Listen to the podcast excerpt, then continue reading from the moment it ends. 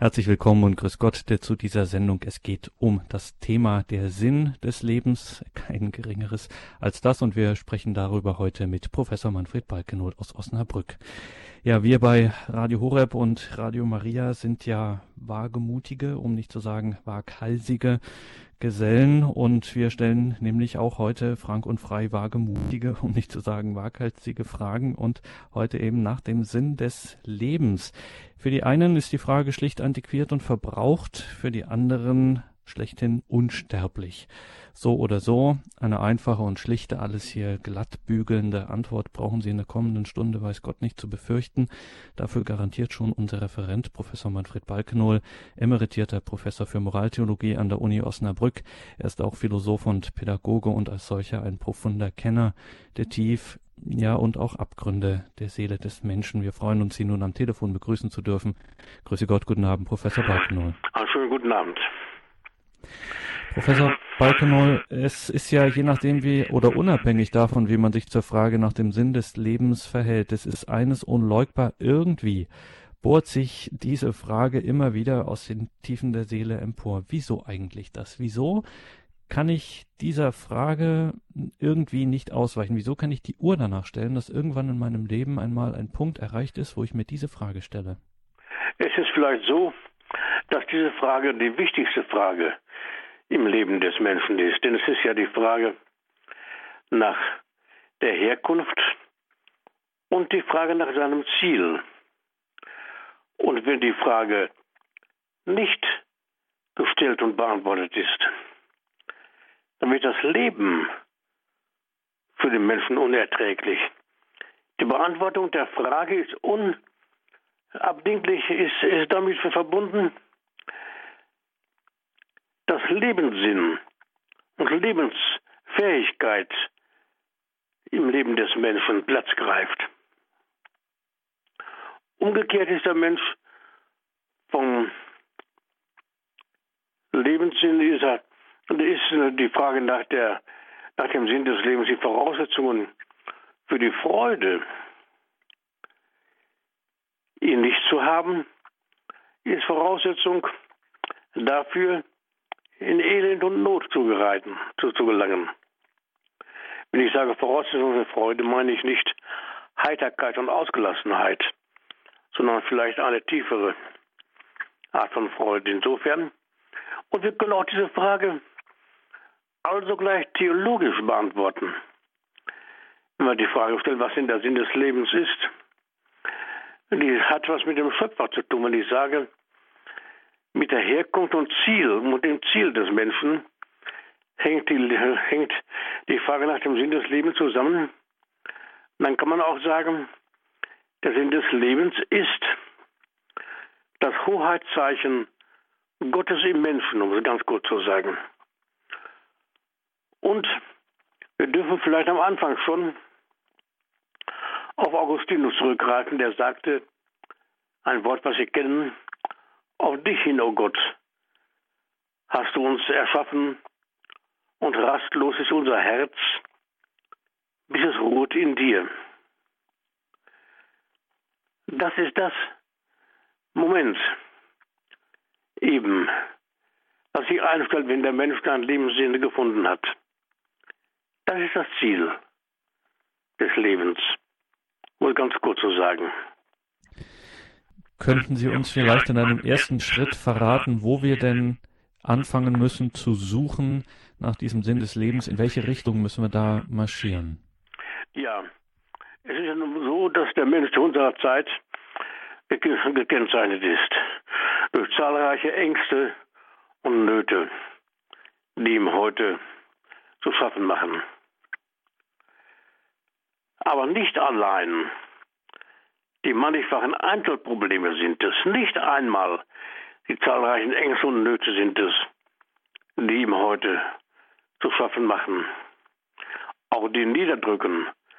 Nicht einmal Krankheit, Leid und schmerzhafte Verluste allein sind es, die den Menschen verzweifeln lassen, sondern der schwindende oder verlorene Sinn des Lebens führt ihn, den Menschen, in panische Angst und verzweifelnde Sorge.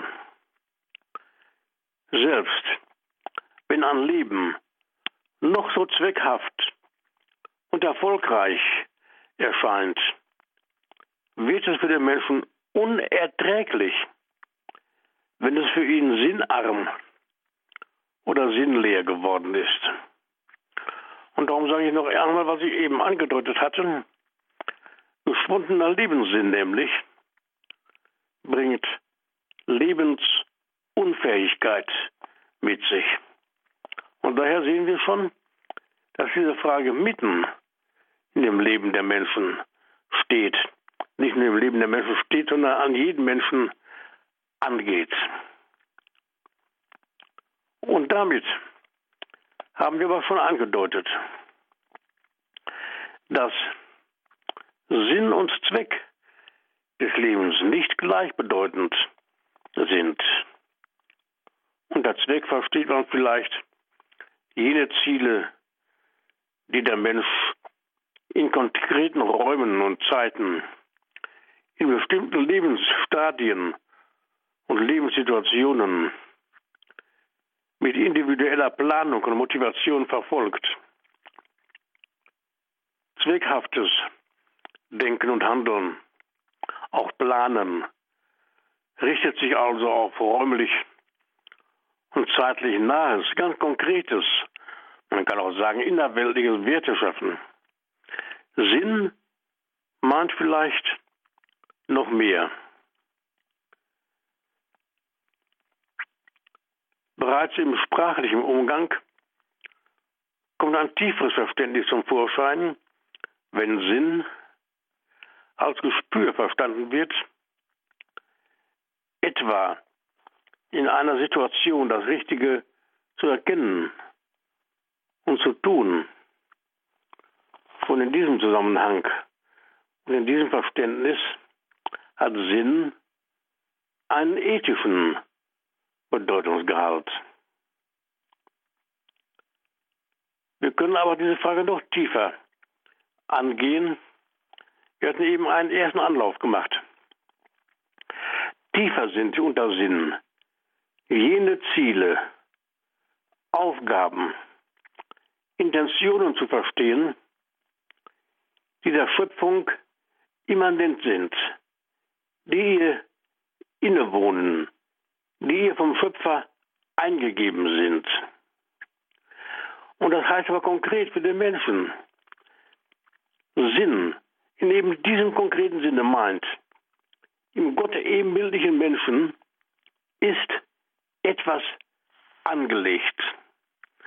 Wir haben zu Beginn gesagt, das Hoheitszeichen Gottes im Menschen ist etwas angelegt. Also, vom Schöpfer eingegeben, was sich in einem Prozess des lebenslangen Werdens und Reifens entfalten soll und damit verwirklichen soll. Im Unterschied zum zweckhaften Handeln meint daher sinnhaftes Planen und Streben stets auch das Endziel des Menschen mit, nämlich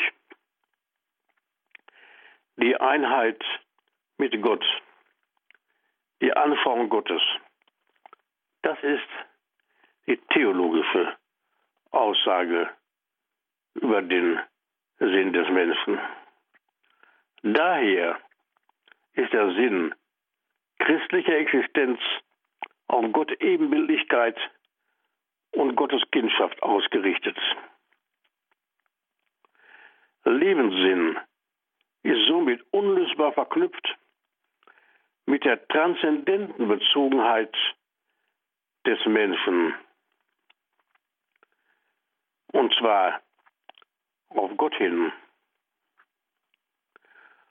Wo diese Sicht ausgeschaltet ist oder ausgeschaltet wird, kann der Mensch seines Lebenssinns nicht inne werden. Man kann es so deutlich aussagen. Sinnarmut bzw. Sinnlehre kennzeichnen dann das Leben so betroffener Menschen. Und daher müssen wir auch sehen, was sind die beiden Punkte, die wir eben genannt haben, nämlich Sinn und Zweck, wie sie in einem Zusammenhang stehen. Ich nenne das den Sinnzusammenhang des Lebens. Sinn als Lebensaufgabe, können wir auch sagen. Es kommt nämlich entscheidend darauf an, auf den Sinnzusammenhang. Er besagt, wie ich meine, das zweckorientierte, konkrete Handeln des Menschen sollte dem Sinn entsprechen, der dem Menschen innewohnt, der ihm vom Schöpfer eingegeben ist. Das ist es eben, dass der Sinn dem Menschen vom Schöpfer eingegeben ist. Und darum fragt er nach dem Sinn des Lebens. Weil er bei jedem einzelnen Menschen der Sinn vom Schöpfer eingegeben worden ist. Darum kommt er gar nicht daran vorbei, auf irgendeine Weise nach dem Sinn seines Lebens zu fragen. Wir hatten anfangs gesagt, das Hoheitszeichen Gottes im Menschen, das ist es eben. Dass dem Menschen etwas vom Schöpfer eingegeben ist. Und da steht der Mensch. Auf der einen Seite allein mit Gott und vor Gott. Auf der anderen Seite mit den zahlreichen Mitmenschen zusammen vor Gott und mit Gott. Dann denken wir auch schon an die Kirche. Und zu Recht, die ja auch mehr ist als die sichtbare Gemeinschaft der Menschen, wenn wir an das Zweite Vatikanische Konzil denken. Dann aber, wenn das zweckhafte, konkrete Handeln, auch Unterlassen des Menschen nicht dem eingegebenen Sinn entspricht, kann es sehr leicht sein, dass der Mensch in die Neurose geht. In die Krankheit,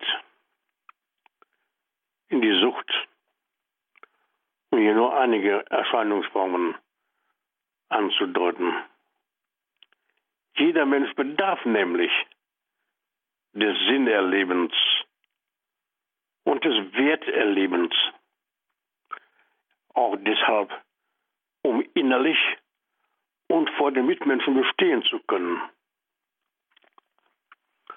jene Symptome, die wir vorläufig schon mal genannt haben. Wir kommen noch darauf zurück. Jene Symptome aber sind als Zeichen zu verstehen. Sie zeigen nämlich an. Nennen Sie nochmal die genannte Krankheit, Sucht, die Neurose, es gibt auch viele andere. Sie zeigen nämlich an, dass der Mensch in einem Zustand des noch nicht steht, dass Behinderungen und Blockierungen wirkmächtig sind, die ihn noch nicht wahrnehmen und begreifen lassen, worin der letztgültige Sinn des Lebens liegt, der ihm eingegeben ist. Da muss ich immer wieder betonen, der Sinn ist dem Menschen eingegeben. Und wenn er noch nicht inne geworden ist, worin der letztgültige Sinn des Lebens liegt, dann zeigt sich das an in Symptomen. Und diese Symptome zeigen eine Sinnnot des Menschen an, die zugleich Reifungsnot ist.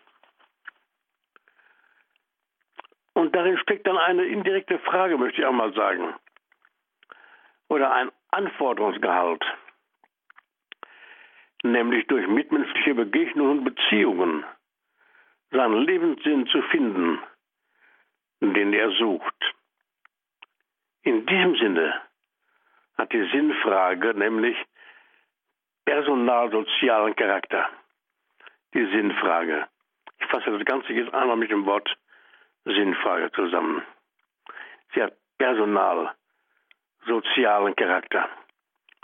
Auf diesen personalsozialen Charakter war das Zweite Vatikanische Konzil aufmerksam in der Pastoralkonstitution, in der es heißt, der Mensch ist ein personales und soziales Wesen. Ohne Beziehung zu den Mitmenschen kann er weder leben noch seine Gaben zur Entfaltung bringen. Wie schön das hier formuliert ist. Der Mensch. Also erst, erst wird die Frage gestellt, was ist der Mensch? Im Zweiten Vatikanischen Konzil. Was ist der Mensch? Und dann wird die Antwort gegeben. Der Mensch ist ein personales und soziales Wesen. Ohne Beziehung zu den Mitmenschen kann er weder leben noch seine Gaben zur Entfaltung bringen. Ein sehr schönes Wort, tiefgreifendes Wort. Im Ersten Vatikanischen Konzil, welches ja durch Kriegswirren auseinandergebrochen ist, da ging man hierarchisch vor. Man knöpfte sich sozusagen erst den Papst vor und dann kam das Infallibilitätsdogma, das Unfehlbarkeitsdogma und dann brach das eine, Konzil während der Krieg wieder auseinander. Und dann wollte man das Konzil ja doch immer wieder zusammenbringen, immer wieder neue Öffnungen weiterführen. Das hat lange gedauert, da gingen nicht die Kriegswirren, andere Kriegswirren kamen. Und dann, als endlich die Zeit reif war, da war die Zeit auch eine andere geworden. Da hat man nicht mehr diesen Ansatz gewählt, sondern einen ganz anderen Ansatz, nämlich die Frage, was ist der Mensch? Und es heißt, die Theologen sollen mit vorzüglichen Vertretern anderer Wissenschaften zusammenarbeiten, um diese Frage zu beantworten. Im Vorhinein wird eine Antwort gegeben, in welche Richtung sich das Fragen zu vollziehen hat. Der Mensch, ich sage es noch einmal, ist ein personales und soziales Wesen. Ohne Beziehungen zu den Mitmenschen kann er weder leben noch seine Gaben zur Entfaltung bringen. Und das ist eben der Sinn des Lebens auch diese personale und soziale Note. Und darum müssen wir fragen, bevor wir vielleicht ein paar Klänge Musik hören, darum müssen wir die Frage nach dem Sinn des Lebens ja auch tiefer gehen fragen. Wir müssen heute fragen, warum diese Frage dann heute so eindringlich geworden ist. So eindringlich, weil das Leben nicht weniger Menschen von Sinn, Not und Sinnverlust bedroht ist und was dafür eine Hilfe möglich ist. Denn ohne diesen Aspekt der Hilfe können wir ja doch wohl kaum dieses Thema umfassend genug beantworten. Wir versuchen mal vorher ein paar Klänge Musik hineinzunehmen.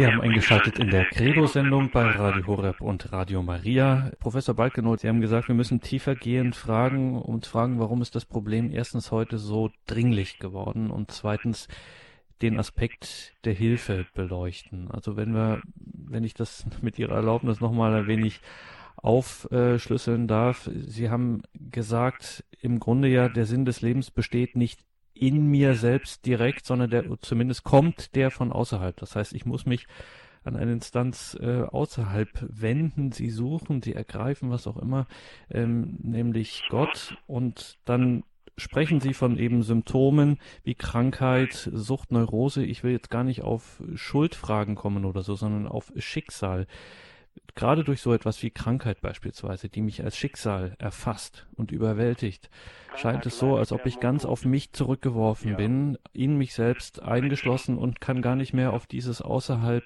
äh, richtig zugreifen. Das hört sich nach einer sehr, sehr harten Botschaft an. Ah, das ist eine befreiende Botschaft. Keine harte Botschaft, sondern eine befreiende Botschaft. Wir müssen vielleicht mal dieses Thema Krankheit, Leid, Sterben und Tod, auch aus christlicher Perspektive, auch im Zusammenhang mit der paulinischen Sicht betrachten. Nämlich, dass der Mensch am Leiden Christi noch hinzufügt, was dort noch fehlt. Ein Wort, welches so, so von tief ist, einerseits unverständlich, aber doch plötzlich wieder verständlich, dass der Sinn von Krankheit, Leid, Sterben und Tod mit in die, Zentra in, das, in, das, in die zentrale christliche Botschaft genommen wird. Das ist ja wichtig. Und das heißt eine Fortsetzung eben dieses Themas in Richtung Krankheit, Leid, Sterben und Tod, sodass wir sagen können, ich deute es hier schon mal an, wir haben sogar einen christlichen Sinn sogar einen heilsspendenden Sinn, heilseröffnenden Sinn von Krankheit, Leid, Sterben und Tod. Das werden wir noch weiterhin in den Blick nehmen. Darüber, das sei ja. dieser Stelle auch schon einmal gesagt. Darüber werden Sie auch im nächsten Jahr in der Fastenzeit werden Sie darüber auch eine kleine Reihe halten. Darauf, darauf sei hier schon mal hingewiesen und auf einen ganz besonderen Text Johannes Pauls II. Salvifici Dolores. Ähm, Professor Balkenohl, noch eine Frage, weil das so, weil Sie das jetzt so herausgestellt haben, der Mensch als personal-soziales Wesen. Also wir haben immer so eine Doppelung von Gottesbeziehungen und gleichzeitig aber auch zwischenmenschlichen, interpersonalen, wie das im Jargon heißt, Beziehungen.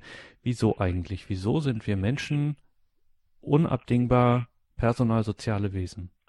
Das ist schlicht und einfach Schöpfung in Wirklichkeit. Das ist das große Geschenk, welches Gott dem Menschen macht für sich selbst für, und für die Mitmenschen. Und wir haben ja auch die dreifache Aufgabe des Liebens, nämlich die Gottesliebe, die Nächstenliebe und die Selbstliebe. Diese drei Punkte haben wir. Schwerpunkte in der Liebe. Du sollst den Herrn, deinen Gott lieben, aus deinem ganzen Herzen. Also mit und dieses ist dem äh, Gebot gleich. Du sollst den Nächsten lieben wie dich selbst. Das ist die Selbstliebe, die Nächstenliebe und die Gottesliebe dieses Liebesgebot zu erfüllen. Ein anderer Gesichtspunkt, den wir hier vor uns haben, der mit dem Sinn des Lebens zusammenhängt. Der Mensch kann den Sinn des Lebens nicht für sich zur Entfaltung bringen. Er ist eingesenkt, hatten wir gesagt. Aber der Mensch muss suchen, wie er diesen Sinn in den Begegnungen und Beziehungen, das heißt ja doch personal und soziales Wesen, in Begegnungen und Beziehungen eine zur Entfaltung bringt.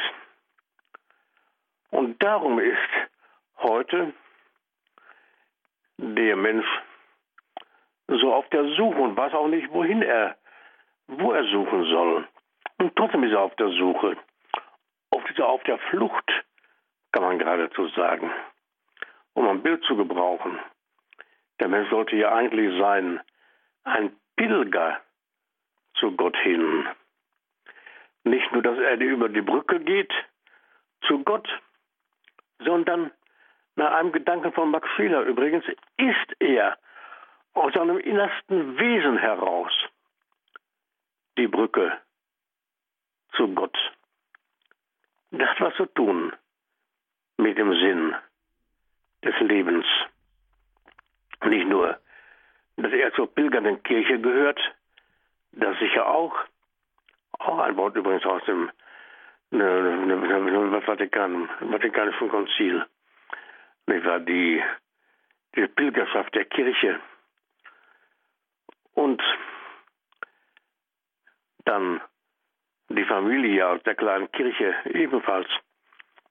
Eines der wichtigsten Worte aus dem Zweiten Vatikanischen Konzil. Dass der Mensch wird aus innerstem Wesen heraus, eine Seinsaussage. Die Brücke zu Gott ist eine ontologische Qualität. Er geht nicht nur hin zu Gott über diese Brücke, er ist diese Brücke. Und dieses Wort weitergeführt. Er ist nicht nur das Wesen, welches beten kann, sondern er ist Gebet. Aus seinem innersten Wesen heraus ist er Gebet. Das muss man sich mehrfach auf der Zunge zergehen lassen, nicht nur auf der Zunge, dieses Wort. Auch, auch, auch, von Max, Max Schieler, der übrigens am Rande mal an, an, an dass eine Besonderheit des Menschen ist auch in Absetzung zu anderen Wesen. Und dann sagte er zwischen einem klugen Schimpansen und Edison, die sind nur als Techniker gesehen, besteht ein gradueller Unterschied.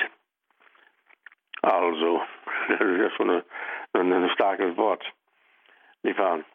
Nun, wenn man das richtig betrachtet, mag da ja einiges Wahre auch dran sein. Nicht wahr?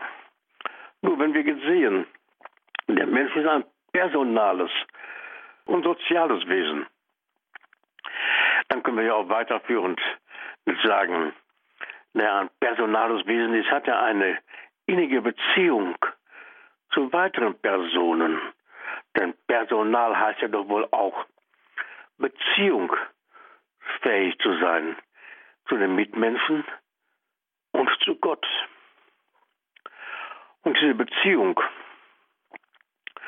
zu anderen Personen ist das, was den Menschen ja doch als Personen ausmacht und welches der, dem Sinn des Lebens entspricht. Diese Seite, diese Gabe, die er bekommen hat von Gott, die zu entfalten. Und die Frage ist es, die stellt sich heute darum so eindringlich, weil das Leben nicht weniger Menschen von Sinn, Not und Sinnverlust bedroht ist. Da gibt es jene, die ihr Leben als wenig sinnvoll empfinden, aber gleichzeitig gegen den drohenden Sinnverlust ankämpfen. Sind Menschen, denen durchaus bewusst ist, dass ihnen etwas Wesentliches abgeht und das noch nicht gefundene in Rastlosigkeit suchen. Schließlich müssen sie einsehen, dass durch Aktivismus Lebenssinn nicht zu erjagen ist. Ähnlich wie Freude durch Aktivismus nicht zu erjagen ist. Übrigens, ähnlich wie auch Liebe durch Aktivismus nicht zu erjagen ist. Glauben und Hoffnung übrigens auch nicht. Da will ich auch schon vorweg sagen. Das wird auch später nochmal Gegenstand der Betrachtung sein. Also, wenn wir hier das Personalleben mit der Liebesfähigkeit des Menschen in einem Zusammenhang sehen, dann haben wir hier auch, sind wir hier auch auf der, auf der Suche nach den tiefen Ursprüngen des Sinnes, was, das, was den Sinn des Lebens ausmacht. Die Liebe zu sich, zu den Mitmenschen und zu Gott. Andererseits ist es möglich, wir kennen ja nicht nur Aktivismus, den kennen wir bei einer großen Anzahl von Menschen, ist es ja auch möglich, dass der Mensch unter dem Eindruck des noch nicht gefundenen Lebenssinns in Resignation verfällt. Damit verbunden ist nicht selten die Tendenz zur Selbstisolation, die gesunde Begegnung der Beziehungen zu Mitmenschen vollends blockieren können. Sehr häufig ist heute zu beobachten, dass es Menschen nicht bewusst ist, wenn ihnen der eigentliche tiefere Sinn des Lebens nicht erflossen oder gar verloren gegangen, verloren gegangen ist. Sie empfinden Unruhe, Unzufriedenheit, Freudlosigkeit. Solche Phänomene sind immer mit Empfindung des Menschen verbunden. Diese Empfindungen gehören dazu. Unruhe, Unzufriedenheit, Freudlosigkeit. Der Aktivismus, den wir eben nannten, ist auch geprägt von diesen Empfindungen. Menschen können aber darüber nicht Auskunft geben, woran sie denn eigentlich leiden und wo ihre Ursprünge ihres Leidens liegen. Bedrohende Ängste und Furchterscheinungen kennzeichnen auch das Leben der so Betroffenen, in aller Regel jedenfalls. Ein unbestimmtes Suchen ohne Zielrichtung oftmals zeigt die Mangelsituation oder auch die Entbehrungssituation solcher Menschen an. Insgesamt sind es Erscheinungsformen der Sinnnot und des Sinnverlustes zugleich. Sie sind nach Art und Umfang so vielfältig, wie es Menschen gibt, die hier ihren Mangel verspüren. Und zu den Hauptsymptomen, darauf müssen wir auch zu sprechen kommen, gehören die verschiedenen Formen der Süchte, der Süchte, die heute ein besonderes Ausmaß angenommen haben. Der Griff nach immer härteren Drogen lässt die innere Not der Konsumenten für den vorurteilsfreien Blick erkennen. In diesem Zusammenhang darf schon angemerkt werden, dass sich die Symptomtherapie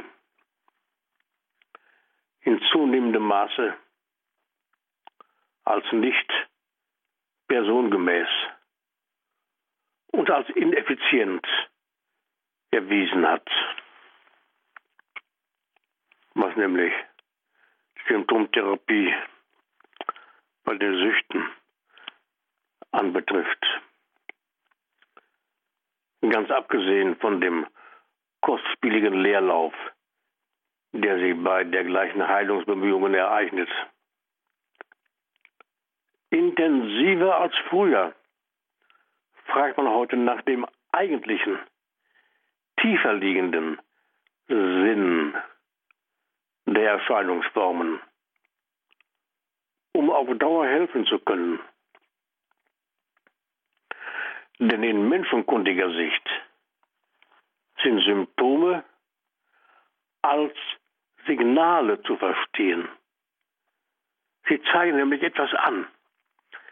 Sie zeigen an, dass der Betroffene in den meisten Fällen unbewusst anderen eine Mitteilung geben möchte, verbunden mit einer intensiven, indirekten Anforderung.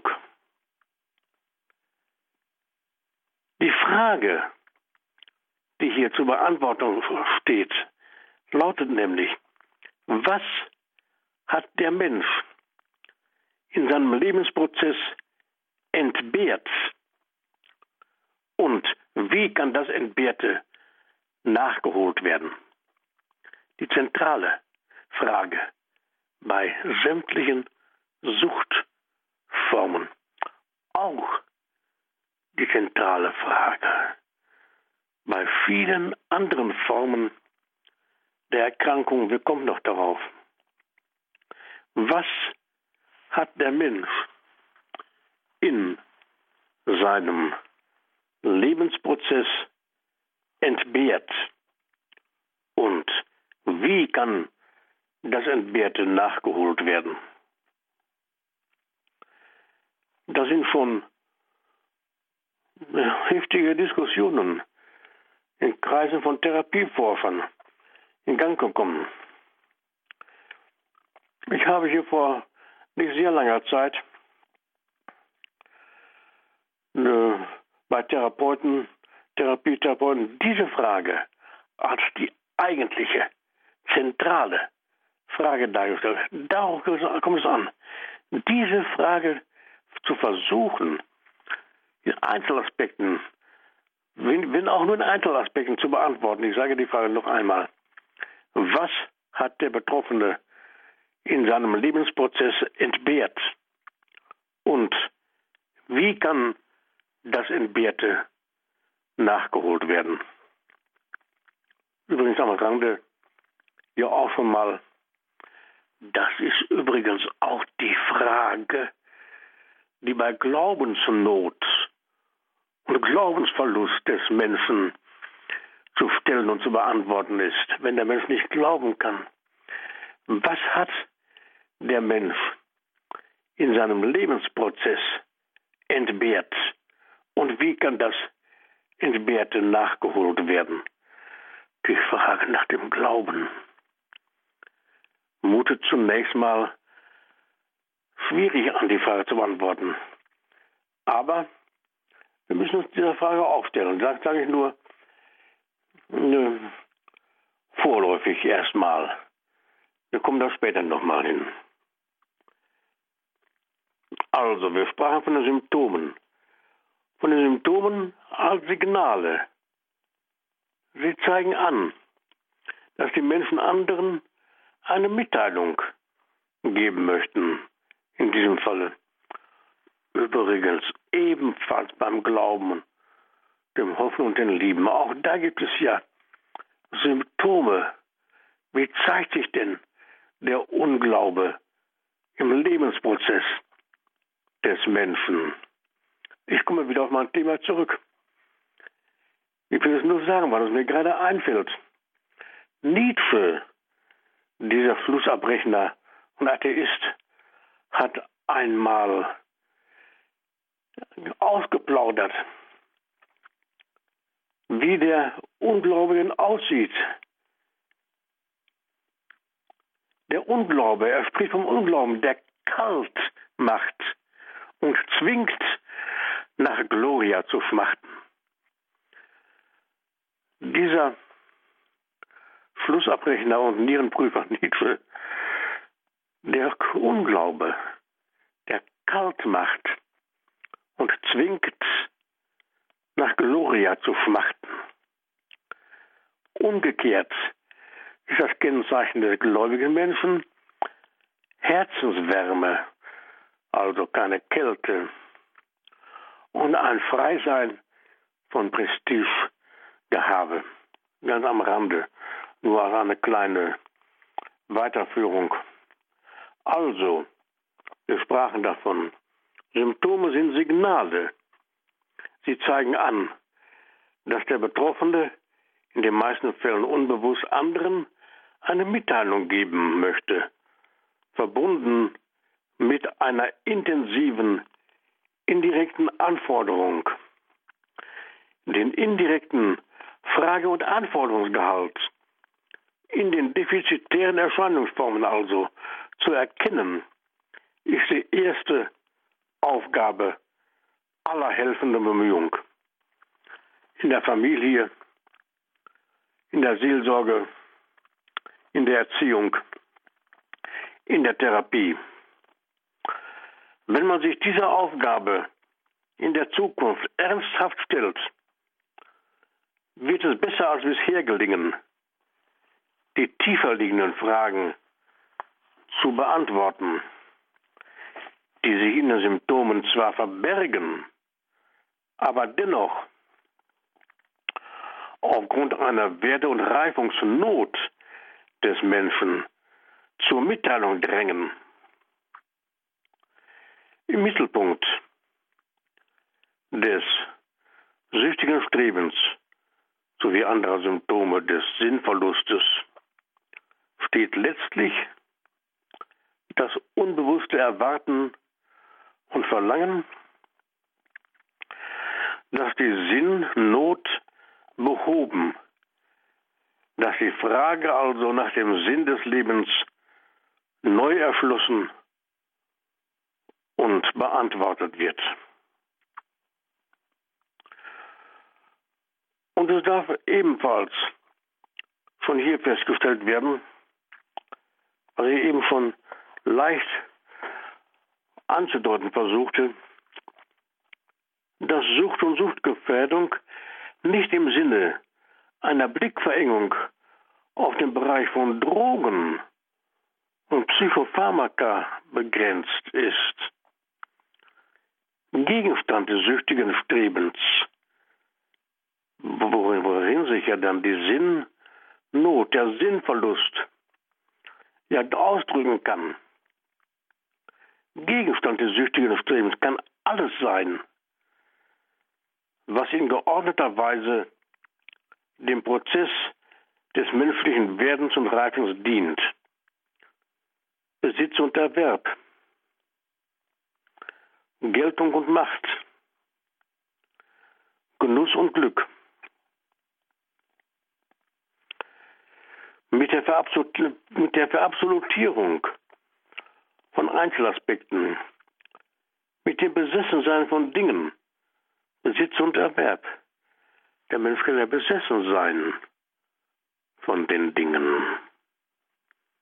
Dazu sind sie aber nicht da. Sie sind da, sind dazu da, dass sie den Menschen dienen. Sie haben Dienstfunktion. Wenn der Mensch besessen ist, zum Beispiel von den Dingen, ist das verbunden mit dem eingeengte Sein, mit dem Frei, mit der Unfreiheit des Menschen verbunden. Der Mensch ist aber zur Freiheit berufen, worin auch der Sinn des Lebens aufleuchtet. Und dann gibt es Symptome eben, die zeigen, dass diese Freiheit, ja, die Freiheit des Christenmenschen natürlich, die den Menschen auch befähigt zur Freude, ein ganz wichtiger Punkt, den wir vielleicht auch noch mal eigens erwähnen sollten. Wo liegen die Voraussetzungen zur Freude? Wenn wir den Menschen begegnen in unserer Zeit, dann können wir doch wohl sehen, dass nicht alle Menschen von Freude innerlich beglückt sind, durchdrungen sind. Und woran liegt das denn eigentlich? Und der Mensch ist so das Wesen, welches zur Freude berufen ist. Und das ist doch auch ein Stück dessen, was unter dem Gesichtspunkt vom Sinn des Lebens zu erörtern wäre. Zu den genannten Symptomen, nämlich, dass der Mensch hier Sinnverluste hat hinnehmen müssen im Leben. Formen der Süchte nannten wir. Zu den genannten Symptomen gehören auch andere Arten von Erkrankungen, wir deuteten es an. Insbesondere die psychogenen.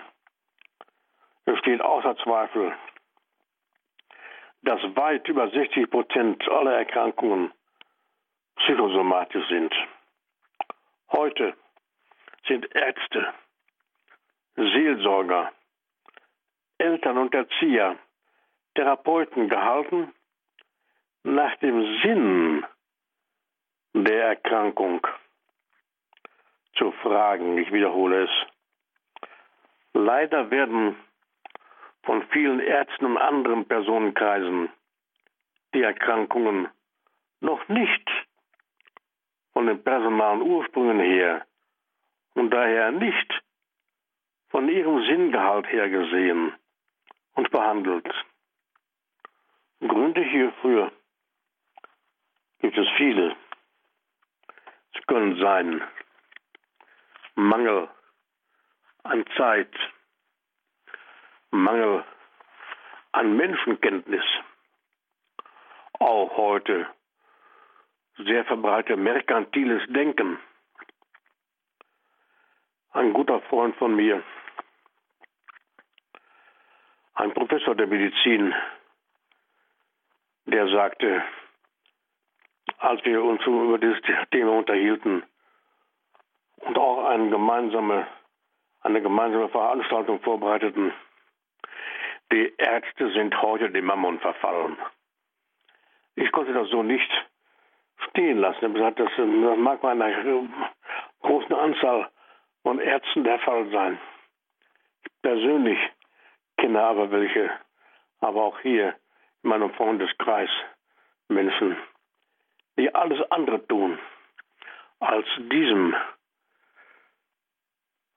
diesem Übel zu verfallen. Was aber wichtig ist, was auch das Thema war, welches dort zu besprechen war, will ich hier zusammenfassen. Im Übrigen gilt das, was von der Suchttherapie gesagt wurde, auch hier. Die Symptomtherapie ist mit einem weit höheren Kostenaufwand verbunden als eine Heilung, welche die personalsozialen Ursprünge der Erkrankung ins Auge fasst und daher von Dauer ist. Hier haben wir die personalsoziale Sicht wieder, taucht wieder auf, wie eben schon im anderen Zusammenhang von Wichtigkeit war. Wenn nämlich, um noch einen Moment hierbei zu bleiben, wenn nämlich eine Erkrankung medikamentös überdeckt wird, das ist nämlich möglich, dass eine Erkrankung medikamentös überdeckt wird, wechselt der Patient nicht selten die Symptomatik. Er möchte aber im Grunde nicht primär Körperreparatur. Darum wechselt er die Symptomatik. Was er dagegen zutiefst beantwortet wissen möchte, ist die Sinnfrage. Ist die Sinnfrage, die oft, ich sage oft, Mittelpunkt einer Krankheit ist. Er flieht darum in die Erkrankung, um aus dem Zwinger der Belastung, häufig ein selbsterrichteter Zwinger, aus dem Zwinger der Belastung, der Hektik, des Gehetztwerdens, des Besessenseins herauszukommen. Er geht oftmals in die Erkrankung, wenn keine Zeit verbleibt, die Frage nach Herkunft und Ziel, also die Frage nach dem Sinn des Lebens gültig zu beantworten. Dies vorausgesetzt wird aber auch deutlich, dass dem Christen der Sinn seiner Krankheit nicht gleichgültig sein darf. Krankheit bedeutet stets Chance zur personalen Reifung. Durch Krankheit kann der Mensch Gewissheit über Herkunft und Ziel seines Lebens erhalten. Zu den Erscheinungsformen der Sinnnot, die wir auch unbedingt noch nennen müssen, in einem ersten Teil dieses Durchganges. Zu den Erscheinungsformen der Sinnnot und des intensiven Sinnsuchens zugleich zählen ebenfalls die einseitige Konsumorientierung, die bei zahlreichen Menschen der Gegenwart eine deutliche Alibi-Funktion hat. Die Kräfte des Denkens, Wollens und Fühlens, aber auch Sinnesfunktionen und Antriebe treten dann in den Dienst des Habenwollens, wenn Sinnperspektiven verloren gegangen sind und materielle Zweckmäßigkeit dominiert. Die Sinnperspektiven sind, vor, sind abhanden gekommen, wenn hier eine Vereinseitigung dieser Art vorliegt. Die sinnentleerte Habsucht ist jedoch mit geistig-seelischer Retardierung verbunden, also Rückschritte verbunden, da die seelischen und geistigen Kräfte einseitig gebunden und eingesetzt sind, nämlich die Dinge zu beschaffen. Diese Einseitigkeit wird ja heutzutage in der Gesellschaft kaum gesehen. Und wenn es heißt, ich habe die Ehre, müsste es meistens doch wohl oder häufig zutreffender heißen, ich, ich ehre die habe. allzu leicht verkümmern dann sinnvermittelnde Lebensvorgänge. Die Entwicklung von der Konsumgesellschaft bis hin zur Überflussgesellschaft hat jedenfalls hier deutliche Ursprünge. Wir werden noch einen Satz hören von eben dieser von, dieser, von diesen Symptomen in die Reihe der einschlägigen Symptome von Sinnnot gehören ebenfalls Suizid wie Suizidversuche,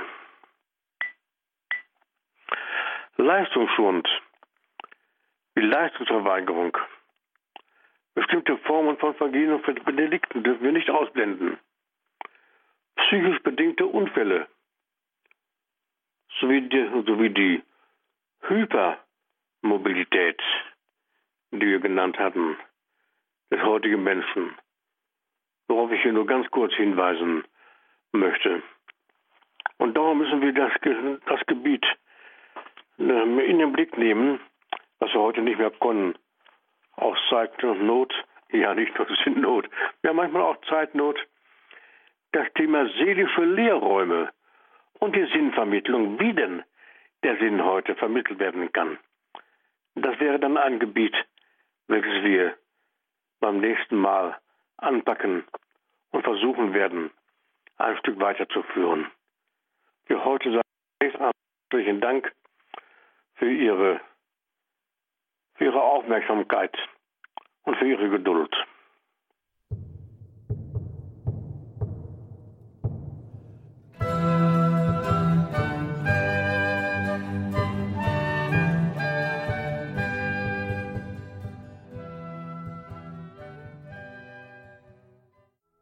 Der Sinn des Lebens, darum ging es heute hier in einem ersten Teil in der Credo-Sendung mit Professor Manfred Balkenohl aus Osnabrück.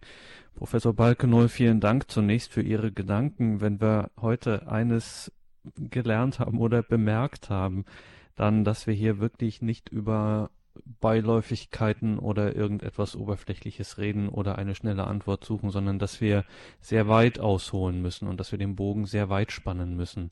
Vielleicht können wir zum Abschluss nochmal zusammenfassend sagen, also täusche ich mich oder ist es so, dass die Konstante ihrer Gedanken, sowohl wenn sie auf den lichten Hügeln des Sinns des Lebens waren, als auch in den dunklen Kellerräumen ähm, unterwegs waren, es gibt im christlichen Sinne eigentlich keinen Bereich des Lebens, der sinnarm oder sinnlos wäre. Wir sind als Geschöpfe ist in uns eben ein ganz besonderer Sinn hineingelegt, den müssen wir nicht machen oder stiften oder aufzeichnen, konstruieren, sondern der ist da immer und das ist völlig unabhängig, ob ich äh, mit dem goldenen Löffel im Mund geboren bin oder sonst irgendwo.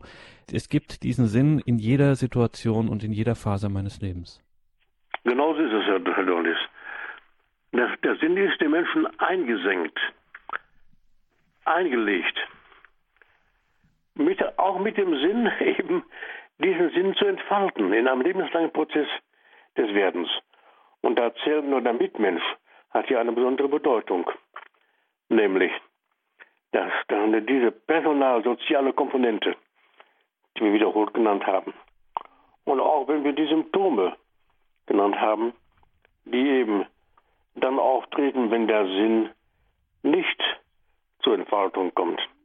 Auch die haben ja den, die Sinnperspektive, dass der Mensch aufmerksam wird auf ein Defizit, um es denn zu beheben. Der Mensch ist ein personales und soziales Wesen. Ohne die Beziehung zum Mitmenschen kann er weder leben noch seine Gaben zur Entfaltung bringen. Die Gaben, die er eben zur Entfaltung bringen kann, das sind nämlich personal-soziale Gaben, helfende, auch therapeutische Gaben im Blick auf den Mitmenschen. Das ist genau richtig, wie, wir das, wie Sie das gesehen haben. Dieser Sinn ist dem Menschen eingegeben. Also wenn wir hier nach dem Sinn des Lebens fragen, dann machen wir das, ich meine, gut, das macht man immer ein bisschen mit Blick auf sich selber, aber es ist kein im strengen Sinn egoistischer Blick, sondern es ist ein sehr wesentlicher und jetzt nehmen wir auch mal die Perspektive des Zweiten Vatikanischen Konzils mit hinzu, ein weltverantwortlicher Blick. Ganz ohne Zweifel. Mhm. Ganz ohne Zweifel. Danke für heute. Wir haben noch viel zu besprechen, Professor Balkenol, und das tun wir auch in einer weiteren Fortsetzung. Im Dezember sprechen wir weiter über dieses wichtige Thema, der Sinn des Lebens in christlicher Perspektive. Danke für heute. Wir freuen uns auf das nächste Mal. Einen schönen Abend, Professor Balkenol. Auf Wiederhören. Meiner auf Wiederhören. Danke auch Ihnen, liebe Hörerinnen und Hörer, fürs Dabeisein. Ich wünsche Ihnen allen einen gesegneten Abend und eine behütete Nacht. Machen Sie es gut, Ihr Gregor Dornis.